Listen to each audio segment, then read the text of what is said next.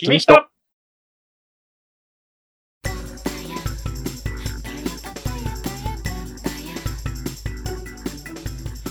一緒です。好きなポケモンはサンダースです。ヒヨです。好きなポケモンはカビゴンです。カビゴン？カビカビ。かえ、そんな、そんなんだっけ？カビカビじゃなかった？そんな、そんなんだったかな？はい。じゃあ、は番組説明お願いします。このラジオではファイナルファンタジー14プレイヤーである一緒と、ヒヨが FF14 の話題を交えながらめちゃくちゃ会話を繰り広げる番組です。です。よろしくお願いしまよろす。しくお願いします。はい。えーはい35話ということですね。ですね。始まりました。えー、っとですね、まあ、何から話そうかなっていう、まあね。いろいろちょっとお話ししておきたいことがいっぱいあるんですけども、うんうんうん。えー、と、まずね、まあ、前回お休みいただいたじゃないですか、僕ら。はい。はい。まあね、結構最近ちょくちょくお休みいただくことが多いんですけど、うんうん。まあ、前回なんでお休みいただいたかと言いますと、言いますと、はい、どうぞ。ヒヨさんのですね、あの、君人データを保存しているパソコンの D ドライブがですね、うん、全部吹っ飛ぶという。もうね、これは聞いた瞬間ゾッとしましたよ。いや、もう全部なくなりましたよ。SS とかもすっ飛んだ？すっ飛んだんだけど、まあ、ある程度復元はできたんやけど、まあ、編集データとか全部消えちゃったんで、うんうんうなん、だね。一個だけね、うんうん。バックアップ取ったんで、それを使って今回放送してるんですけれども、あの、最初のね、タイトルのムービうん。ーのデータとかがね、うん。なくなりまして、今回はないと思うんですけれども、そうだね。そうそう。しばらくはね、ちょっと、時間ができたらまた作りますんで、ちょっとね、しばらくはねう、ん、あの、君人がね、ダメージを受けたので、そうなんですよ。うん、ひよさんともどもダメージをね、今ちょっと受けているので、はい。ちょっとね、あの、ぼちぼち修復しながらの放送にはい。なると思います。まあ、ただね、こっからはね、うんあの、予定通り、予定通りというかね、あの、できるだけ、毎週ね、更新していきたいとね、ですね。思います。今後バックアップ取りますので。もうね、ちょっと俺後の話にもつながるけどね、うん。このま、もう、もうこれでよかったんじゃないかなって思って。なんでなんで？あの、怖い話。え本当ですね。誰もが共感する怖い話でしょ、こんな。本当ですね。うん。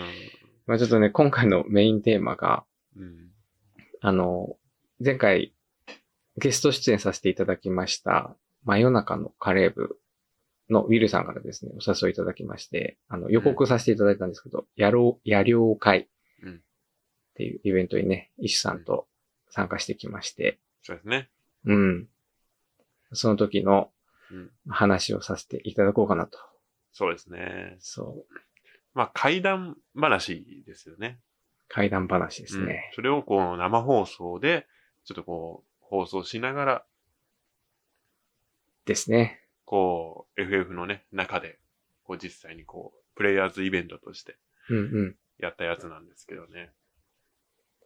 まあ、緊張しましたね。そうですね。あの、僕ら、あの、ラジオと言いつつも、あの、生放送じゃないんでね、そうそあの、収録して、ちょっと今のないなっつったら、う。すぐ、すぐ、すぐ、ちょっと今なしっつって、そうそうそう。ねえこう編集の力で、これどうにでもできるから、普段そんなに緊張することってね、ないんだけうんどね。うん。まあ、ましてや自分たちの番組だし、そうまあ何やったって、ねえ、こう怒られるのは自分たちだから、いいかってなってんだけど、うんうん。まあ、その、ね、ウィルさんのそのやりお会に関しては、もう完全に生放送だから、そうなんですよね。こうね、もう言ったことがリアルタイムで放送されちゃうわけじゃうんうん。ん。めちゃくちゃ緊張するよね。緊張するよ。その怪談話だからさ、もう途中噛んだりするとさ、もうめっちゃ怖さが薄れてしまうよね。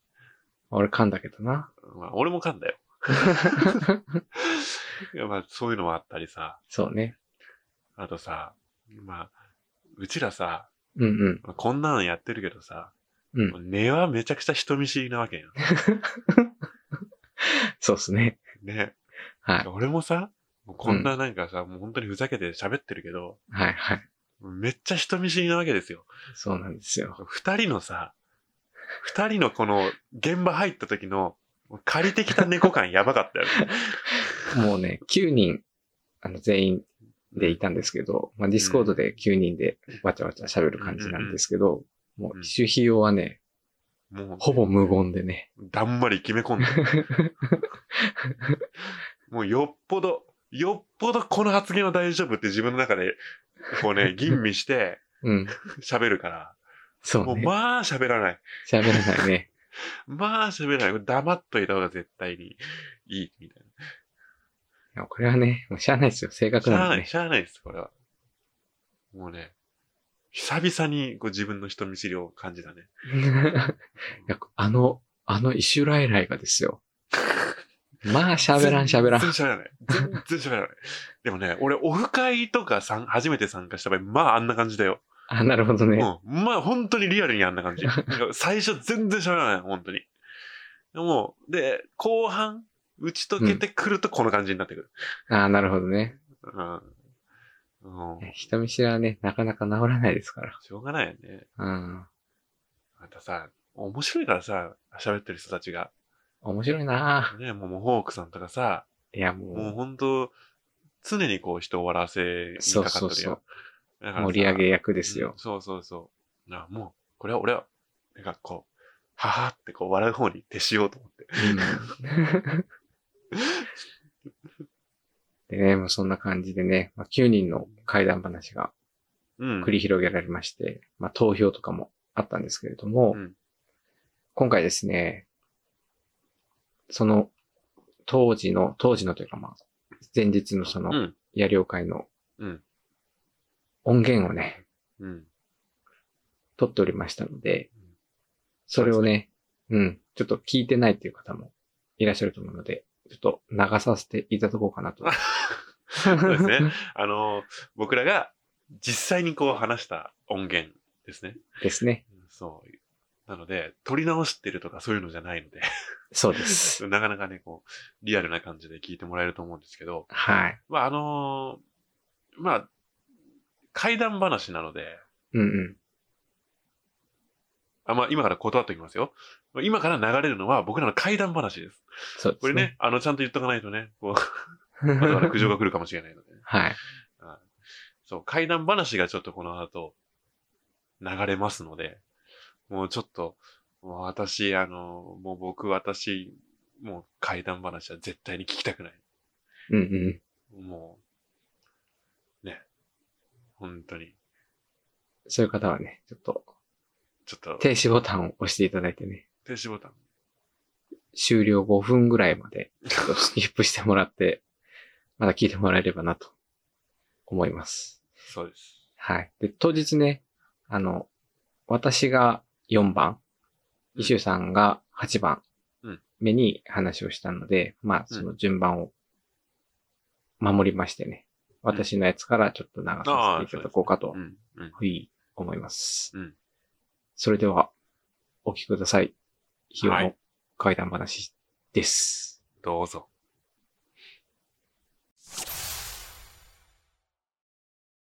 ヒオレインズです。それではお話しさせていただきます。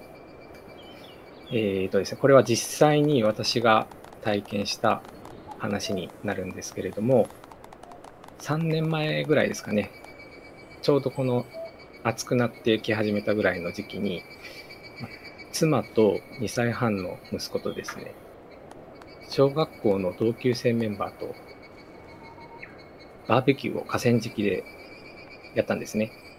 で、まあその日は夕暮れまでもうワイワイみんなで楽しみながら時間過ごしたんですけれども、あの、その日の夜にですね、体が金縛りにあったんですね。で、あの、私の方があの疲れが溜まると結構金縛りにすぐ合う体質なんで、あまあ今日は結構疲れたんだろうなっていうふうに思って、まあちょっと我慢してたんですけれども、その日の金縛りっていうのがですね、いつもと違ったんですね。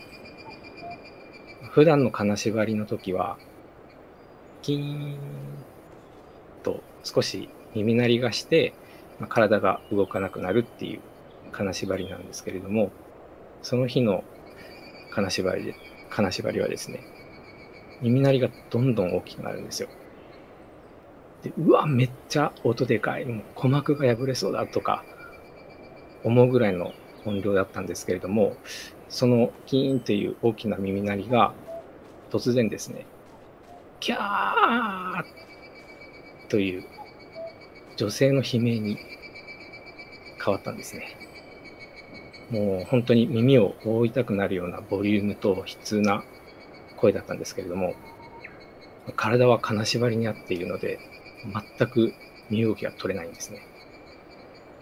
で金縛りに合うともう目も開けれないっていうのがもういつもの金縛りなんですけれども、今回も目が開けられない状態だったんですね。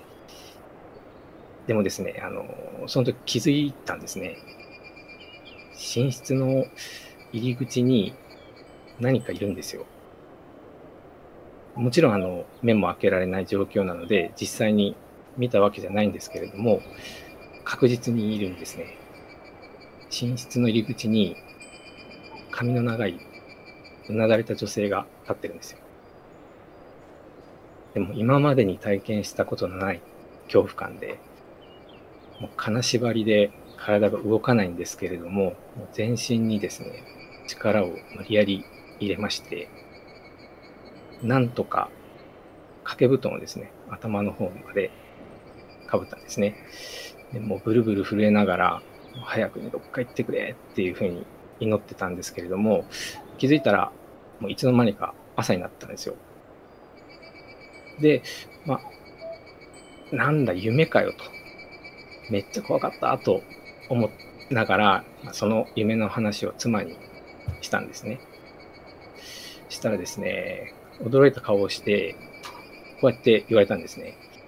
昨日の夜、突然子供が大泣きしだしたから目が覚めたらしくて、えー、子供の方に目をやったら、えー、息子はあの座った状態で泣いていたらしくて、で泣きながらですね、寝室の入り口を指さしてたらしいんですよ。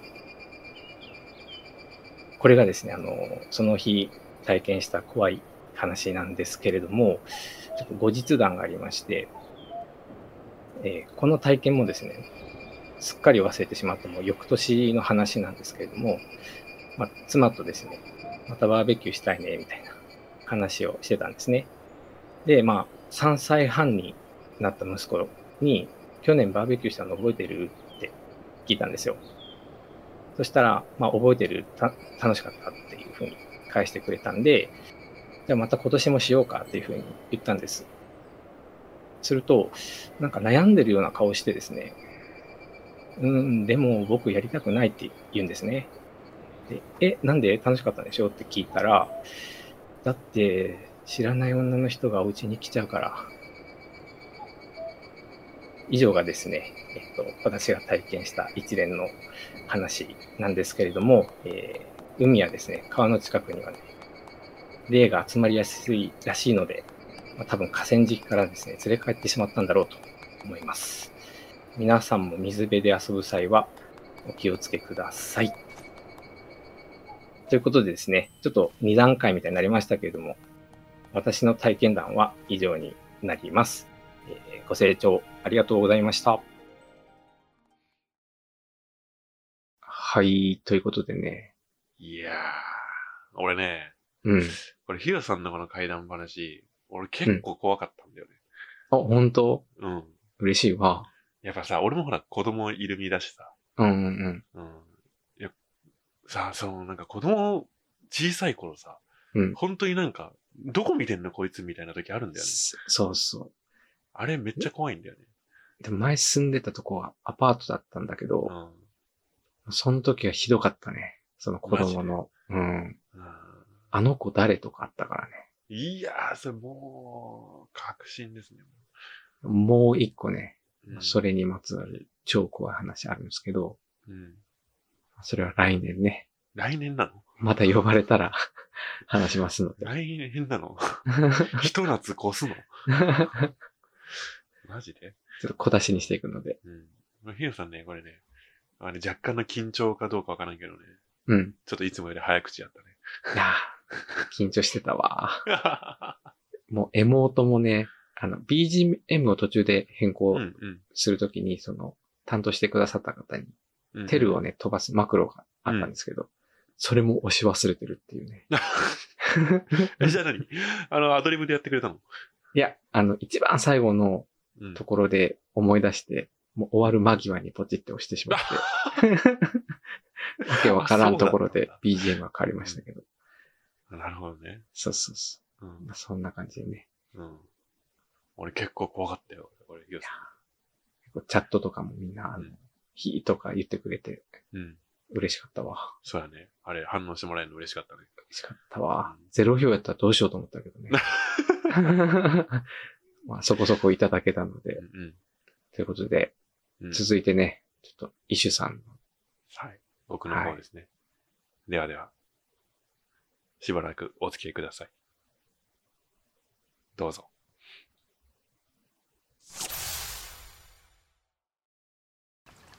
えーお話をさせていただきます、えー、イシュと申します。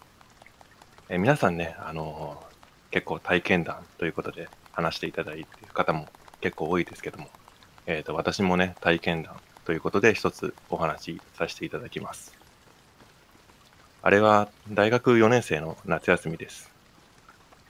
連日猛暑が続く中、よく行動を共にしていた友人と心霊スポットに訪れた私自身の体験談。まあよくあるお話です。目的の心霊スポットは、カンナ湖という湖にあるシボクモダム。ダム建設のために村が一つ沈んでいるという場所です。ダム建設の際に、事故で多くの方が犠牲になったり、自殺が頻繁に起こる橋があったりと、関東屈指の心霊スポットと言われています。時刻は夜の11時。私と友人は車に乗り込み、ナビに目的地をセットし、東京を出発しました。心霊スポット巡りと言いつつ、目的の半分はドライブのようなものです。当時は iPod からラジオに電波を飛ばすなんていう方法で音楽を流し、たわいもない話に花を咲かせながら、目的地までの道のりを楽しんでいました。その日の天気はあいにくの、いや、こういう時は絶好の天気とでも言うんでしょうか。小雨が降り、少し霧もかかり、それに反射したヘッドライトが妙に明るく感じたのを覚えています。道中、他にも心霊スポットが点在するのですが、そこを通りかかった時です。ふと視界の端に、おそらく女性のような人影が見えたような気がしたのです。あいにくの視界だったので、この時は気にも留めませんでした。それ以外何が起こるわけでもなく、私たちはナビに従って目的地までの道のりをどんどん進んでいきます。目的地が近くなるにつれ、車通りもほとんどなくなり、人気は全くなくなっていました。その時、運転していた友人が急に慌てた様子で口を開きました。霧が濃くて全然前が見えない。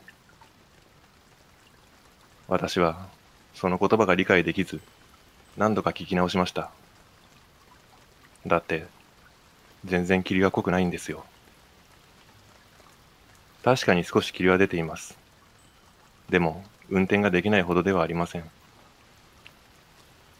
運転を変わってほしいための嘘かなとも思いましたが、友人の表情を見る限りそんな様子もなく、仕方なく私は運転を変わることにしました。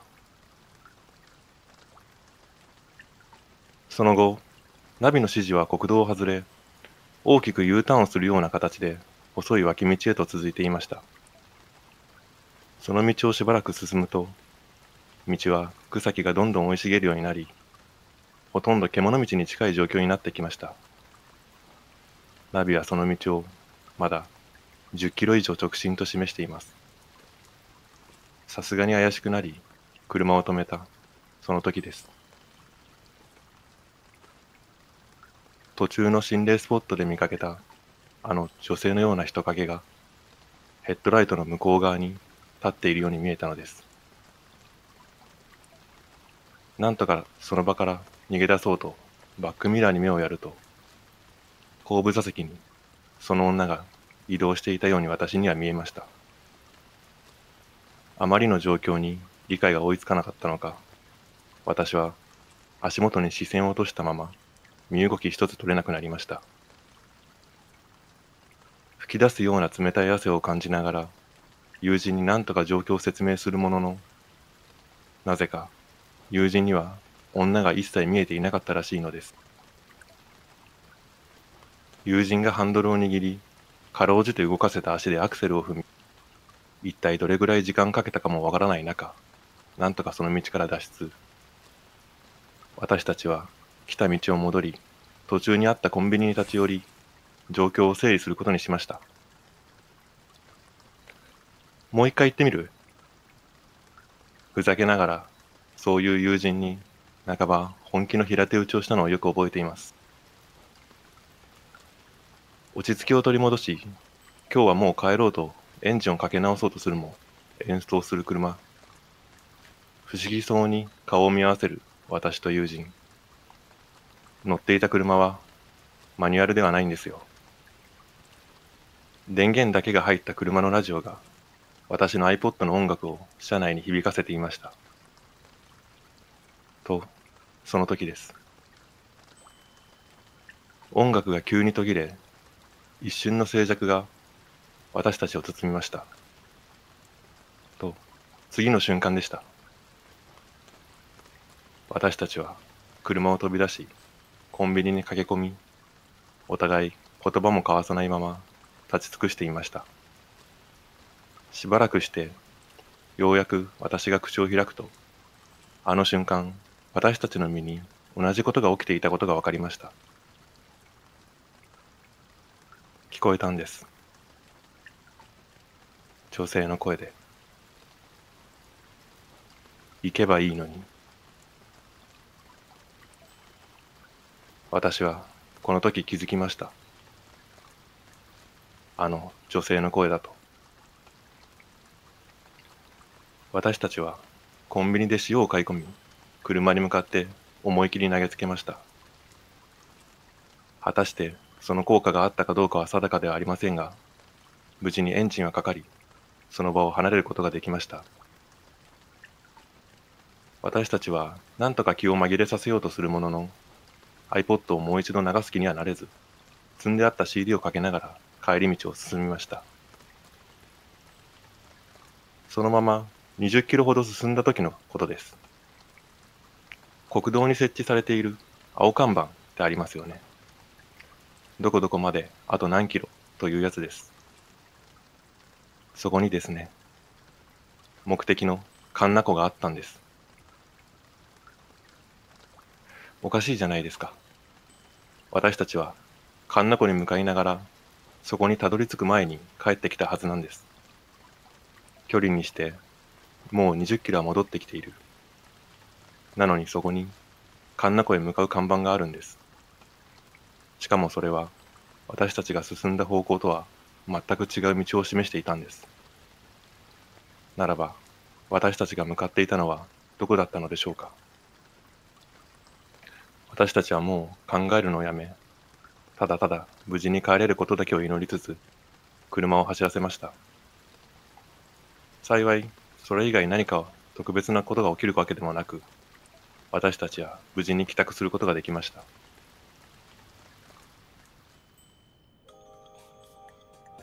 ここまでが私たちが実際に体験したお話。そして、ここからは翌日になって分かったことです。翌日、友人と再会し、二人の記憶と道路状況を照らし合わせると、二つ分かったことがありました。一つ目は、あの時迷い込んだ獣道。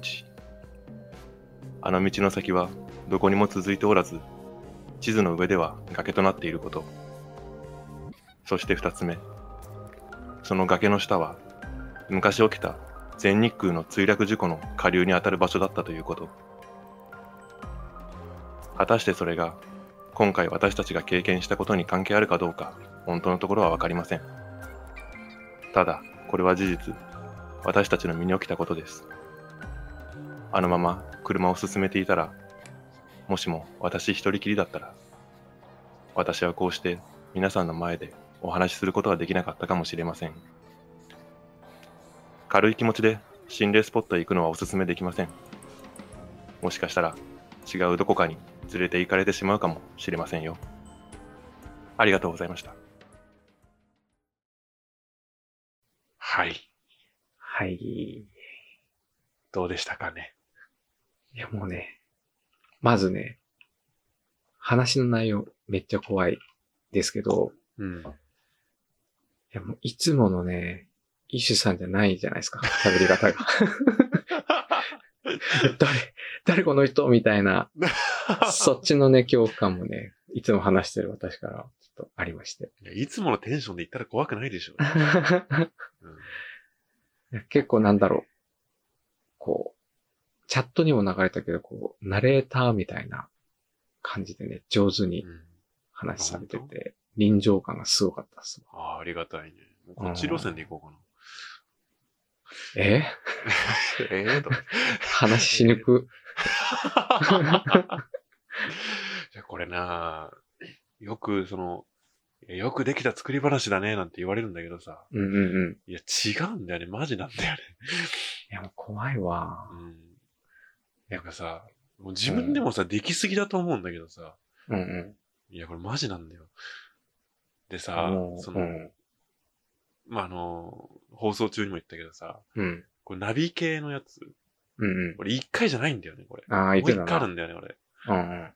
まあ、そっちはさ、まあ、なんだろう。もう、結構、これでもう直感働くようになってたからさ、うんうんうん。結構もう序盤で、あ、これおかしいって思ってうんうん。折り返したやつがあるんだけどさ。まあ、それも明らかにやっぱおかしかったんだよね。いや、それもどっちもナビ通りに行ってたらもうこうやってラジオで話してないっすよ。うんそう、その2回目のやつは一人だったしね。怖うんちょっと俺も気をつけるわ。山道走るときはやっぱ気をつけなきゃあかんと思う。なんか、なんか、あるよ。ちょっとねなんか、その、うん。そのなんかあの、チャットとかでもさ、言われてたけど、うん。最近の幽霊はなんかその、ハイテク機器に対応してくるよねっていう。なんかこう、霊能科学者みたいな人たちはこう、電子機器に干渉しやすいからって言ってたよ。ああ、そうなの。うん。だから電磁波的なことなの？波長とか。あるんじゃない？そういうのが。うん。まあ確かに言われてみればそうだなと思うよね。そうね。いやはや。科学的にさ、うん。考えるのがさ、もう誰かなんかその電波ジャックとかしてなんか流してんじゃねえのみたいな。あ、なるほどね。そういうすごい、なんかタッチの悪いいたずらだよね。いやもうそんなんやったらまだいいですけどね。うん、そうであってほしいよ。誘導されてたらもう、崖にね。そう、本当にね、じゃあ地図に載ってないんだもんだって。その先が。わ。いやもうあのあ、れやばかったよ。墜落事故現場の下流に当たるところとか、うん。ずるいわ、あんなの。いや、マジなんだよ。あれはね、友達とね、調べててね、マジでってなったよ、あれは。なるほうん、まあそんな感じで、どね。もう僕もね、もう結構前の話なんだけどね、それもね、ちょっと思い出しながら話させてもらったんだけどね。まあお互い多う分ん。怖い話を生放送で話す、まあ生放送じゃなくてもこうやって肉声で話すっていうのは多分初めての経験初めてっすよだ。よね。うん。うん、まあすごい貴重な経験だよね。貴重な経験しましたこうやってね。まあ僕らも、まあ素人なりにこうやって話し手としてさ、うんうん。こうやってるわけじゃん。そうね。で、その中でこの怪談話をするっていう、ちょっとやっぱ普段と違った声のトーンで話さき話さなきゃいけないっていう。うんうん。これ、ね、結構面白い体験だったよね。そうね。うん。まあでもね、やっぱ緊張するんでね、さっきも言われましたけど、早口にどうしてもうんうん。なってね、尺がね、短すぎるっていううーん。ね、あ、でもね、ありそうやったさんの。話はすごいこううんシンプルにまとまっててね。でむしろあれを長くしたら長くしたら、なんか、ちょっと、逆に、あれじゃない？そうね。一応ね、原稿を書いてたんですけど、うんうん。あれも全然原稿通りに読んでないんでね。あ、そうなの？あの、ほぼアドリブで組み替えなあ、がらそう？マジで？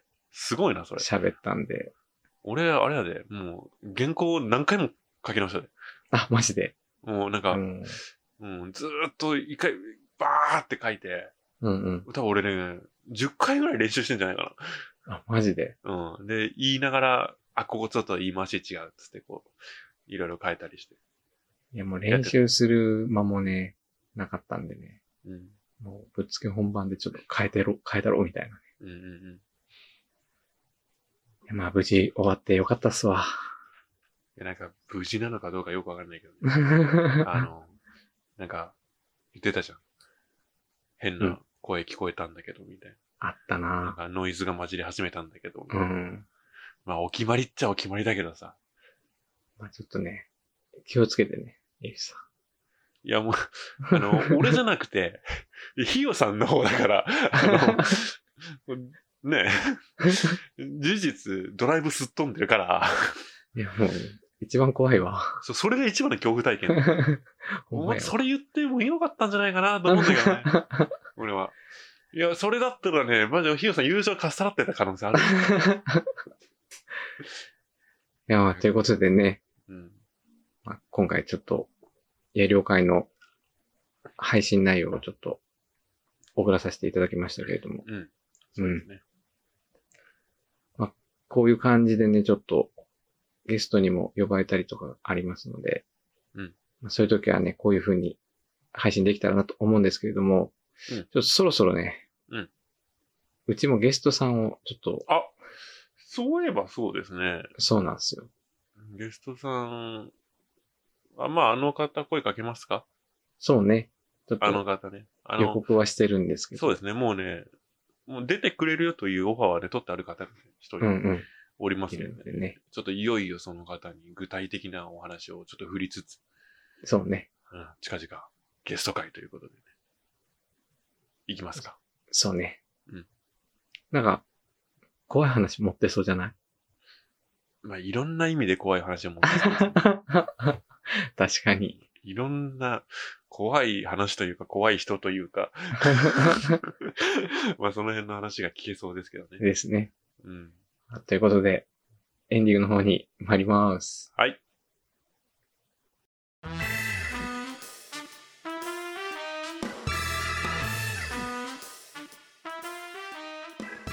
はい。